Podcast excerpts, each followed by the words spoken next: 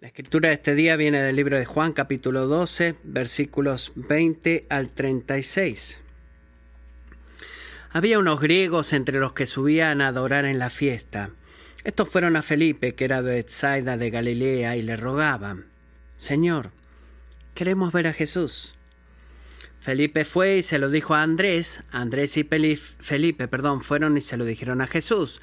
Jesús les respondió, ha llegado la hora para que el Hijo del Hombre sea glorificado.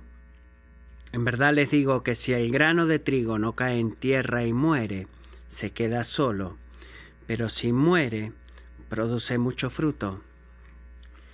El que ama su vida la pierde, y el que aborrece su vida en este mundo la conservará para vida eterna. si alguien me sirve, que me siga y donde yo estoy, allí también estará mi servidor. Si alguien me sirve, el Padre lo honrará. Ahora mi alma se ha angustiado y ¿qué diré? Padre, sálvame de esta hora. Pero para esto he llegado a esta hora. Padre, glorifica tu nombre. Entonces vino una voz del cielo y lo he glorificado y de nuevo lo glorificaré. Por eso la multitud que estaba allí y oyó la voz decía que había sido un trueno. Otros decían, un ángel le ha hablado. Jesús les dijo, Esta voz no ha venido por causa mía, sino por causa de ustedes. Ya está aquí el juicio de este mundo. Ahora el príncipe de este mundo será echado fuera. Pero yo, si soy levantado de la tierra, atraeré a todos a mí mismo. Pero él decía esto para indicar la clase de muerte que iba a morir. Entonces la multitud le respondió, Hemos oído en la ley que el Cristo permanecerá para siempre. ¿Y cómo dices tú, el Hijo del Hombre tiene que ser levantado? ¿Quién es este Hijo del Hombre? Jesús entonces les dijo, Todavía por un poco de tiempo la luz estará entre ustedes. Caminen mientras tengan la luz, para que no los sorprendan las tinieblas. El que anda en la oscuridad no sabe a dónde va. Mientras tienen la luz, crean en la luz para que sean hijos de la luz. Pero, oh, pero, aunque había hecho tantas señales delante de ellos, no creían en él. Esta es la palabra de Dios para nosotros.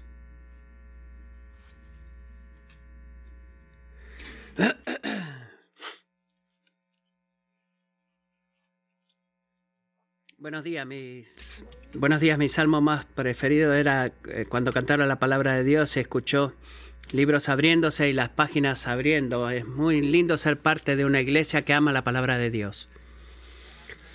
Si no me conocen, soy Quinn trabajo aquí en Kingsway con los jóvenes en diferentes capacidades. En abril mi familia viajó a Portland, Oregon, para terminar el trabajo de graduación que estaba haciendo con Western Seminary. Viajamos un día y para mi hija y mis hijos, Alison y Benjamin, encontré algunos días, encontraron unos días después con los papás de Kelsey. Les quiero mostrar la emoción de este viaje con mi hija Alison, que tiene tres, mientras le contaba cómo ella pronto iba a estar volando en un avión y que ella va a poder encontrar a papá en Oregon. Y ella tenía mucha emoción y curiosidad sobre el viaje completo y hacía muchas preguntas sobre las, semanas previas al viaje, pero lo que más preguntaba era si iba, ella iba a viajar en el avión o si me iba a encontrar en el Oregon hoy, si viajaba hoy, y decía, no, no hoy, pero pronto lo haremos, no ahora, pero pronto, no en esta hora, pero pronto, sí. Y un día mamá preparó las maletas y fueron al aeropuerto juntos, subieron al avión eh, para Oregon para ver a papá y quizás digan que el tiempo ha venido, la hora ha llegado.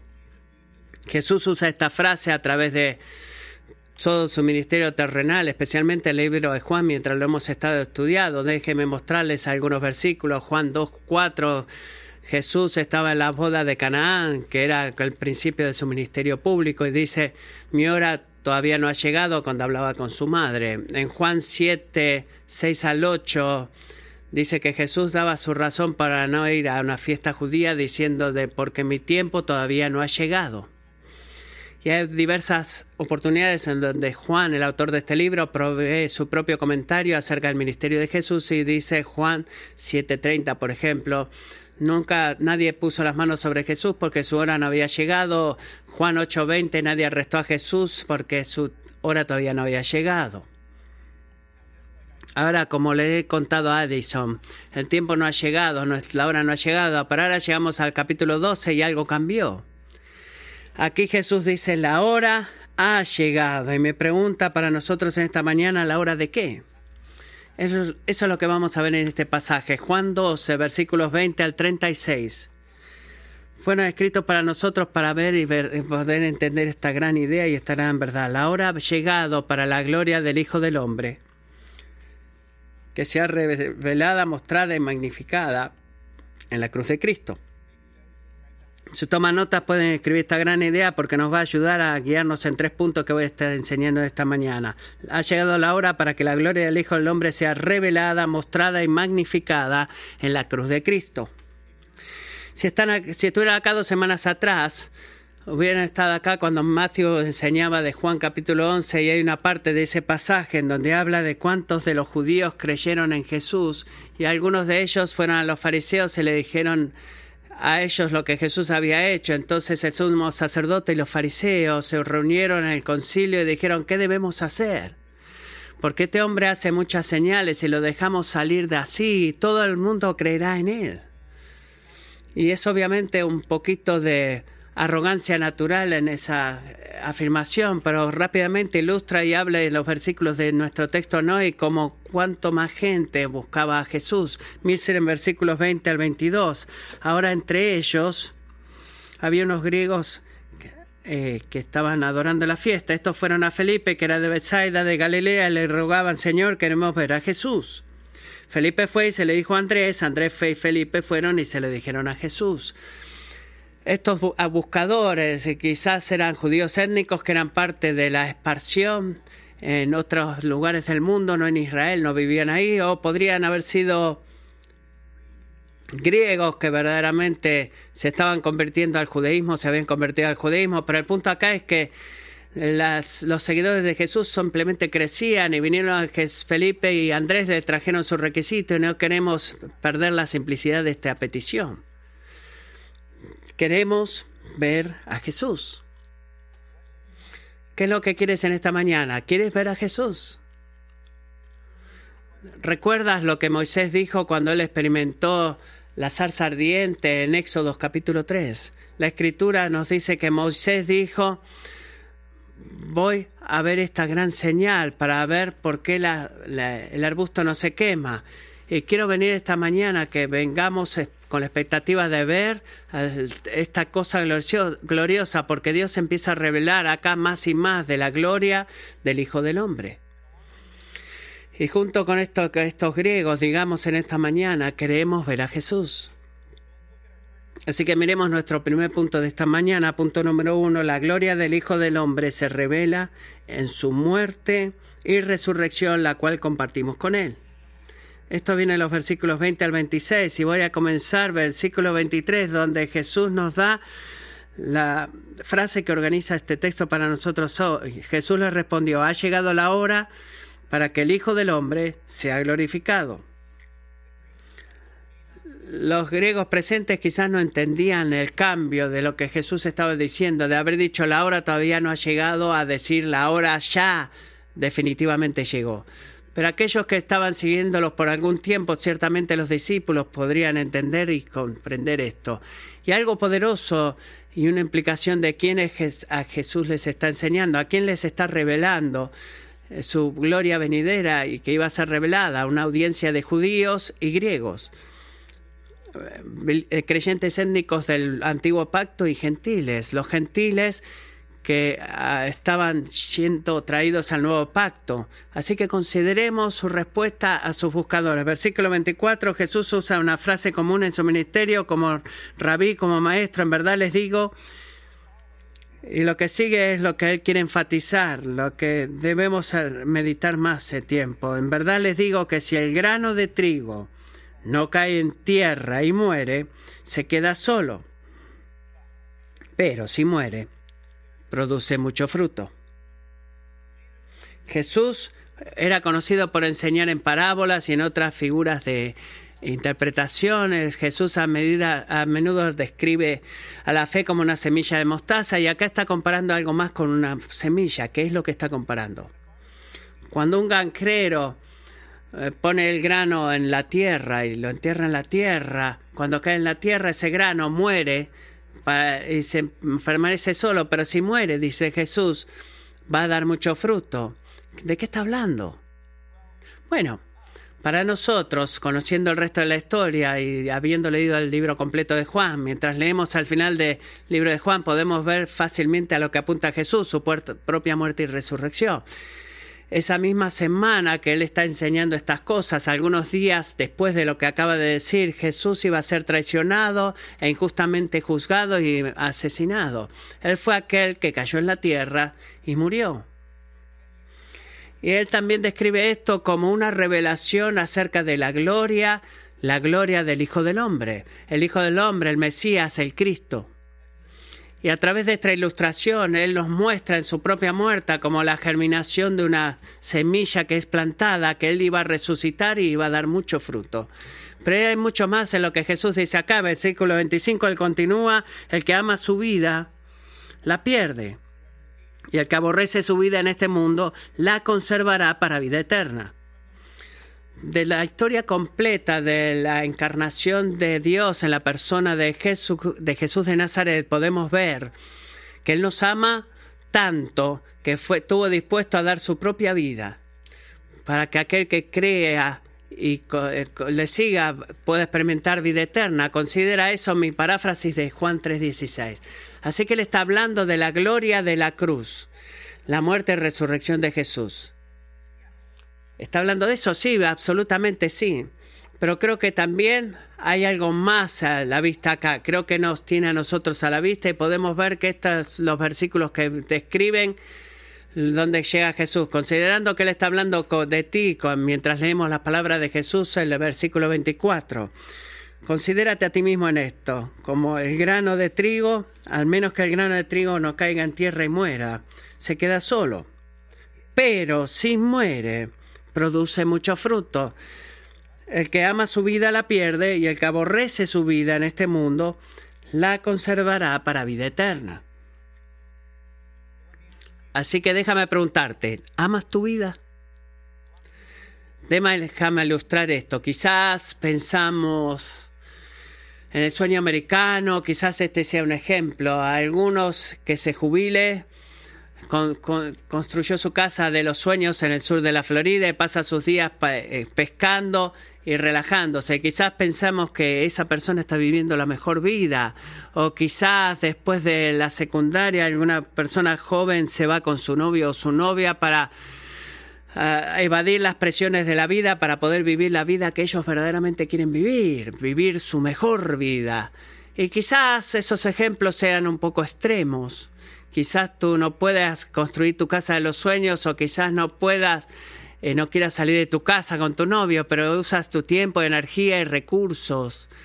Todo lo que tienes ahí en tu mano para qué?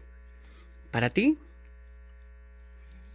usamos estas cosas para hacernos felices. Todos lo hacemos de estar viendo programas de televisión o comprar un auto nuevo que no necesitamos o tener el último iPhone. O si eres una persona joven, quizás se extienda en las horas que pasas en las redes sociales o los juegos. Nómbralo, pero no, dale un nombre, pero lo hacemos. Y, y ahora voy a preguntar lo que pregunta Jesús. ¿Amas tú tu vida? Creo que estamos ocupados, este, eh, tratando de hacernos a nosotros felices, amando nuestras vidas acá y ahora, en muchos casos. Y Jesús nos advierte acá mismo de que no se trata de vivir tu mejor vida, sino que se trata que aquel que pierda su vida, el que, que ama su vida en realidad la pierde. Y continúa el versículo 25 diciendo, y el que aborrece su vida en este mundo la conservará para vida eterna. ¿Qué quiere decir eso? Bueno, lo explica en el versículo 26, si alguien me sirve, que me siga y donde yo estoy, allí estará también mi servidor. Si alguien me sirve, el Padre lo honrará. Jesús tiene algo más a la vista de los placeres temporales y la, la búsqueda de placeres personales. Él no nos ha llamado para vivir de acuerdo a nuestra mejor vida, sino que somos llamados para servir y seguir a Jesús. Y no me malinterpretes, eso no es una tragedia, es un gozo, pero es un gozo serio. El seguir a Jesús es conocer lo que Jesús enseña y el hacerlo, poner en, dejar los placeres eh, y eh, animosidades pecaminosas, eh, dejarlas de lado para magnificar los atributos de Jesús. Y lo que vemos en Jesús revela como que ya no nos servimos más a nosotros, servimos a Jesús, no nos seguimos a nosotros sino a Jesús y morimos a nosotros mismos como Jesús murió y nos elevamos a una nueva vida como Jesús lo hizo al resucitar de la tumba. Dios no quiere el grano de trigo que es tu vida que permanezca solo. Él quiere que tú des fruto. Él tiene una obra fructuosa para nosotros, amigos. Él nos invita a esta cosa gloriosa, una invitación en el, el compañerismo con Él y promete que su presencia estará con nosotros y que Dios nos honrará en este camino de obediencia. Esto no es tragedia, sino que es gozo, pero es un gozo serio. Estamos dispuestos a servir y seguir a Jesús. Lo vemos esto en la primera sección, versículos 20 al 26, nuestro primer punto, que la gloria del Hijo del Hombre se revela en su muerte y resurrección, la cual compartimos con Él. En versículos 27 al 33 vemos esta gloria reflejada o demostrada en la relación de Jesús con el Padre. Este es el punto número 2. La gloria del Hijo del Hombre se muestra en su sumisión al Padre y su provisión para salvación. La gloria del Hijo del Hombre se muestra en su sumisión al Padre y su provisión para salvación. Miren versículo 27. Ahora mi alma se ha angustiado este es Jesús hablando. ¿Y qué diré? Padre, sálvame de esta hora. Pero para esto he llegado a esta hora. Esta enseñanza tiene lugar un día o algunos días después de la entrada triunfal de Jesús en Jerusalén lo que significa que en algunos días de a partir de ahora él iba a estar orando en el jardín de Getsemaní, de esa, esa noche tan terrible. ¿Recuerdan lo que él oró ahí en Mateo 26, versículo 39? Lo dice de esta forma, Jesús cayó sobre su rostro y oró diciendo, Padre mío, Padre mío, si es posible, deje que esta copa pase de mí, pero no lo que yo quiera, sino lo que tú quieres. De la misma forma aquí Jesús está expresando lo que él está sintiendo y considera, considera dos alternativas. De, una, de un lado, él quiere ser librado de esta cosa tan terrible, pero del otro lado, él recuerda algo y se recuerda a sí mismo algo y recuerda a sus oídos algo. De esta verdad de que es por este propósito, es por este propósito que he venido a esta hora y he llegado a esta hora.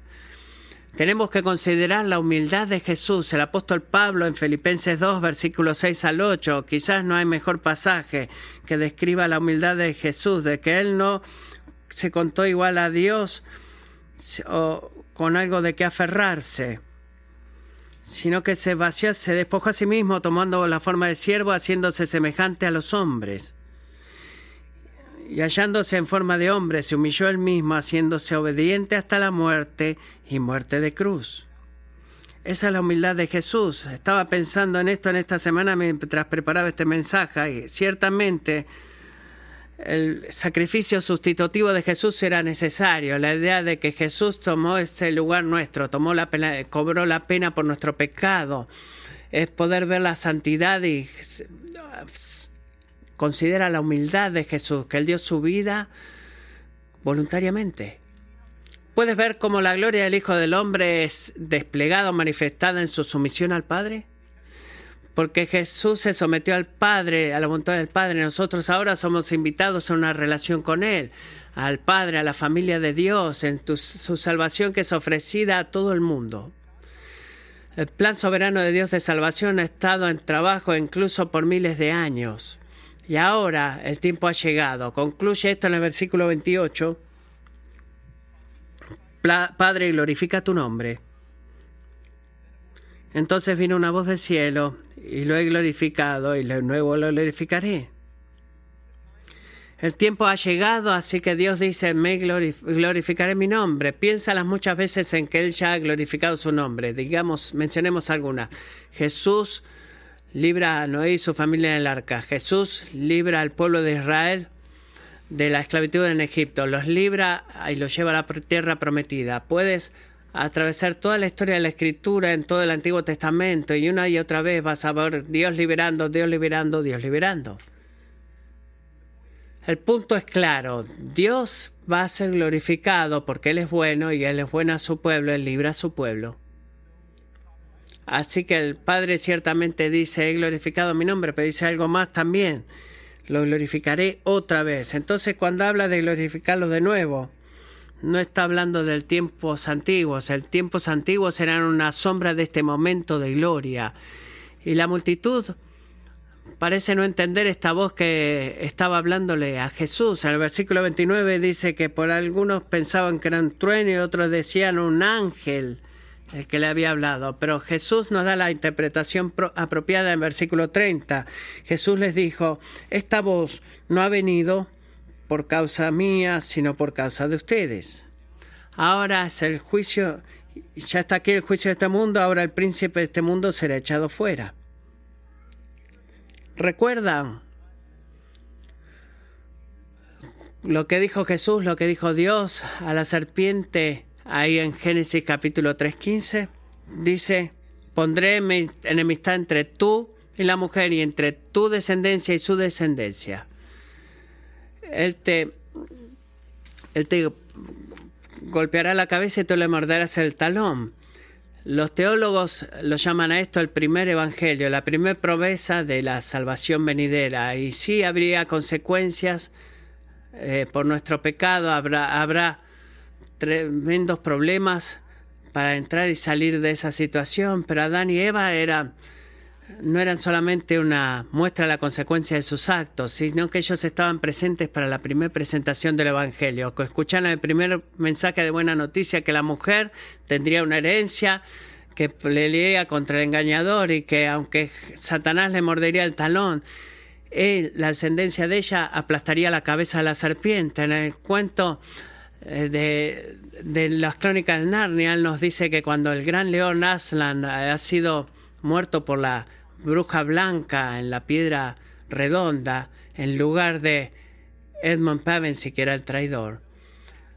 La piedra se rompió y Aslan resucitó y la siguiente mañana Susan y Lucy pudieron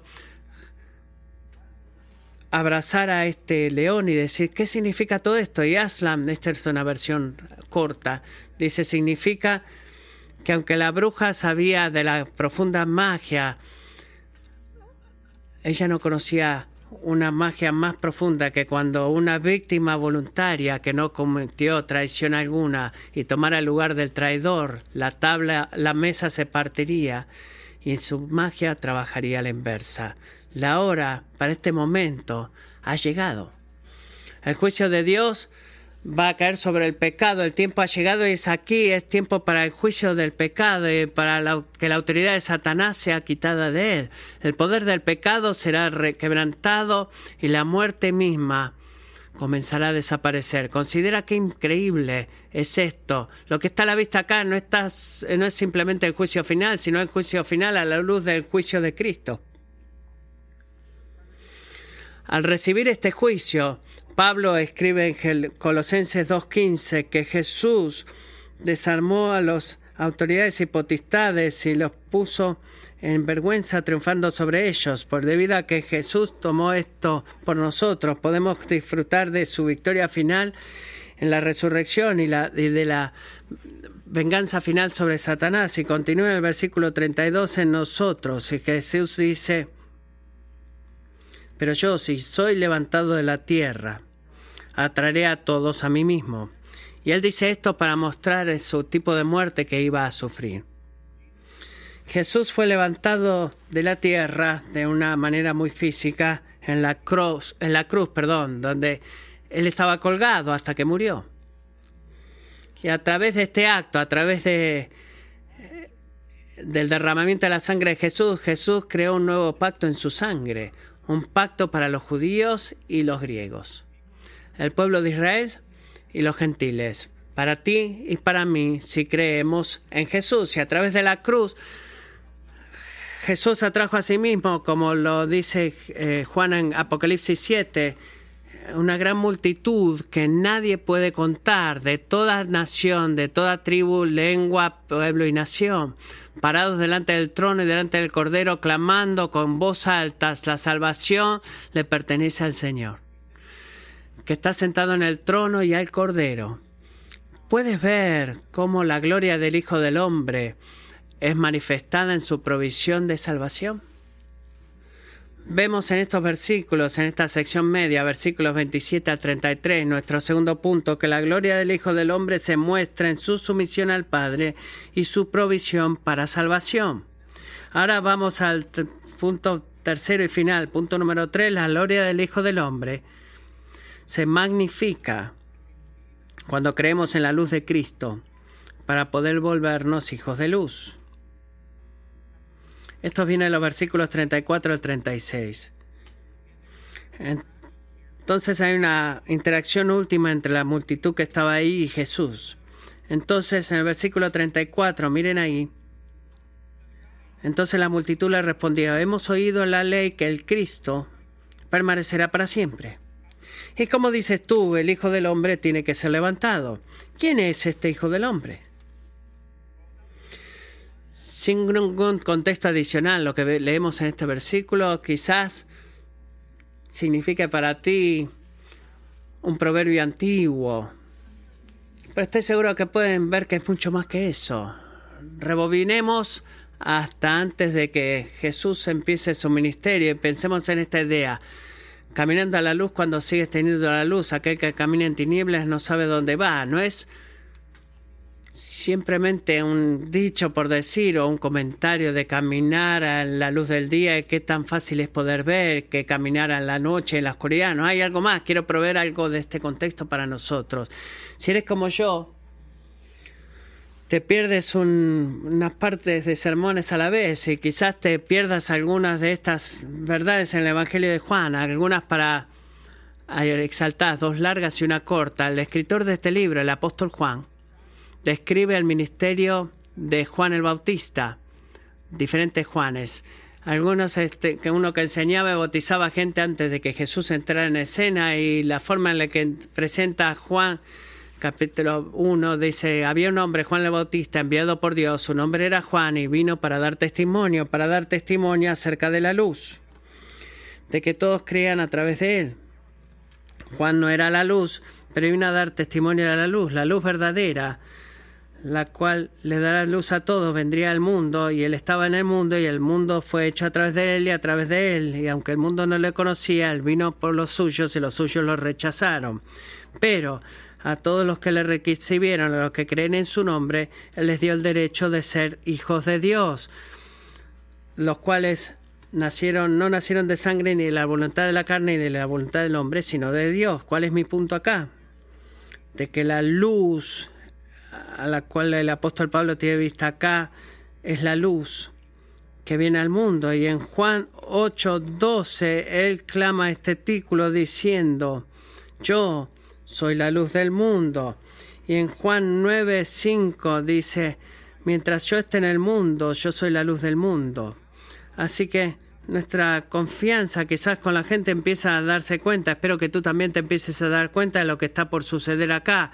Él lo dice claramente, la luz está, entre, está en ti no por mucho más tiempo. Y mientras tengas la luz y camines en la luz, no dejes que las tinieblas te cubran. Pero debemos darnos cuenta que esto no es solamente un proverbio o una metáfora una experiencia de caminar a la luz del día o a la noche. No, Jesús está enseñando, predicando, utilizando un imperativo, una palabra gramática para nosotros. Lo puedes ver en el versículo 36. Mientras tienen la luz, crean en la luz, para que sean hijos de la luz. Quizás has crecido en una iglesia, quizás eres una persona joven, un adolescente, este, o quizás un preadolescente.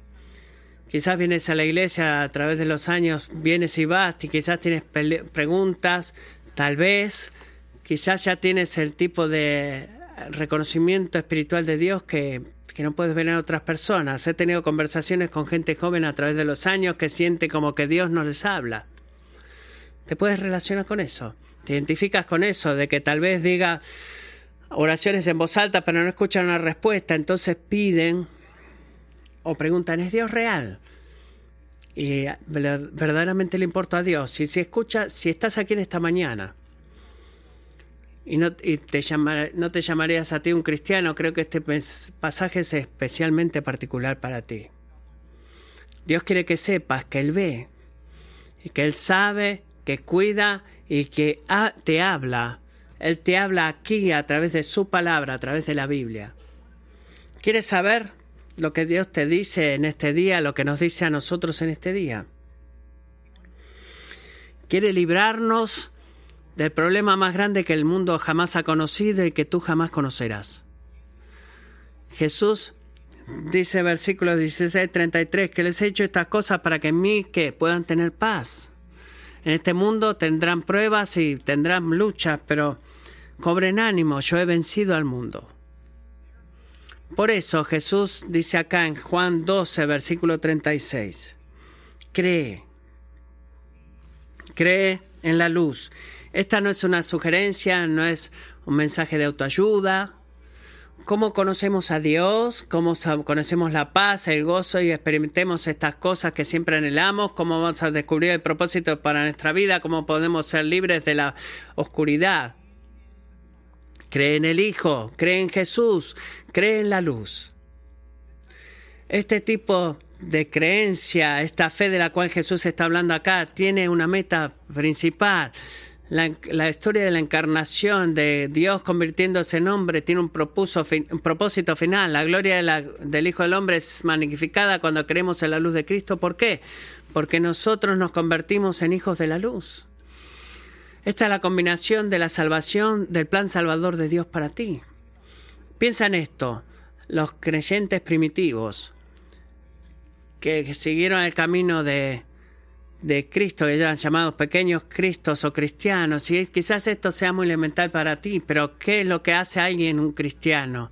¿Qué es, ¿Qué es lo que le da esa etiqueta? No es el ir a una iglesia local o que digamos no al sexo prematrimonial o extramatrimonial o que leamos versículos de la Biblia, aunque todas estas cosas nos mantienen como hijos de seguidores de Jesús. Lo que hace a alguien creyente o cristiano es que creemos en la luz, creemos en Jesús ¿Quién es la luz? El Hijo del Hombre es aquel que ha muerto y resucitado de la muerte por nuestros pecados, para que el Hijo del Hombre reciba la gloria.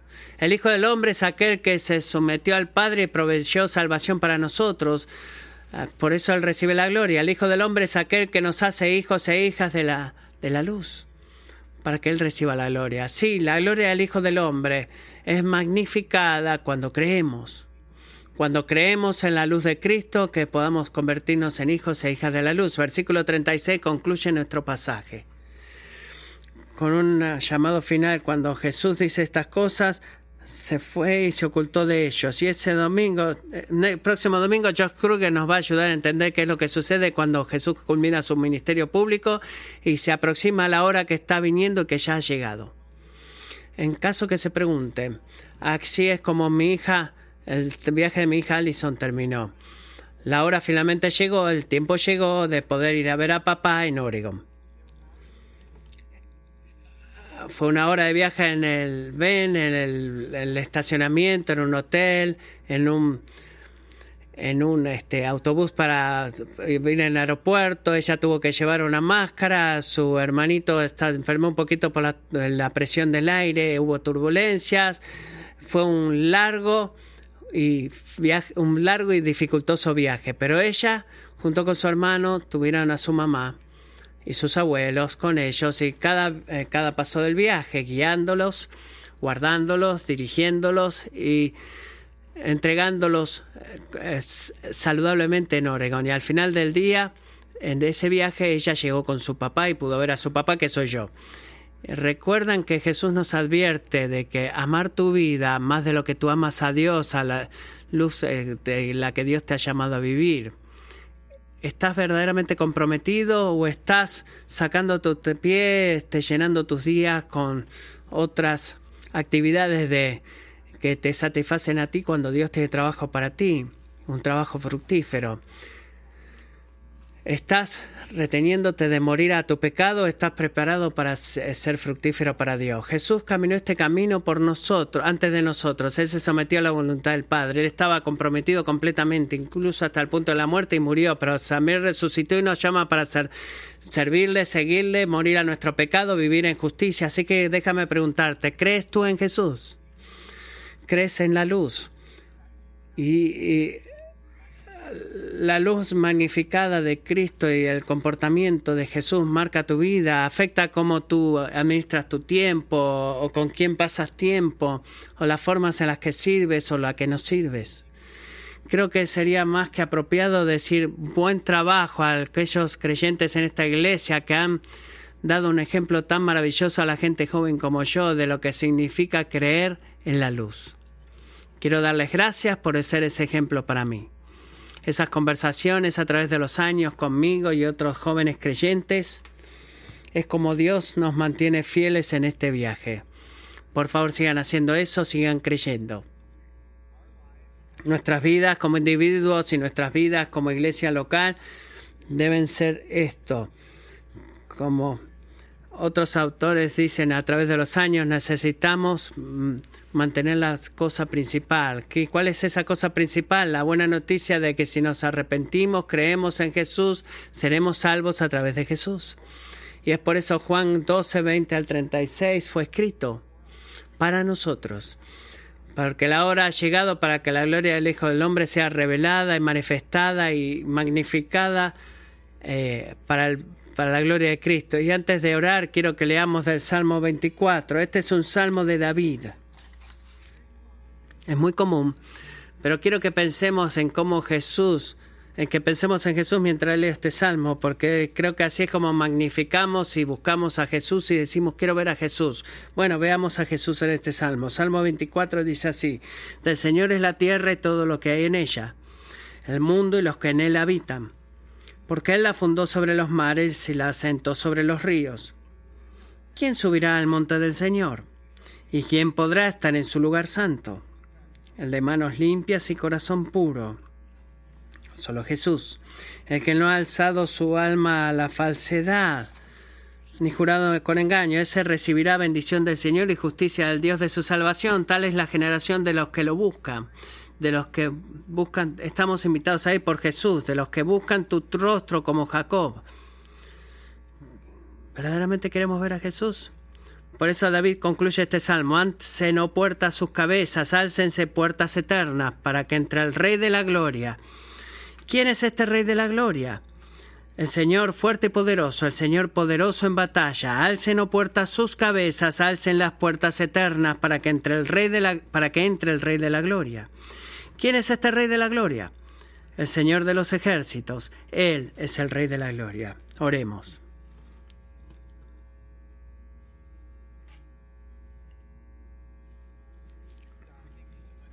Dios, gracias, muchas gracias por esta mañana, te doy muchas gracias por tu palabra.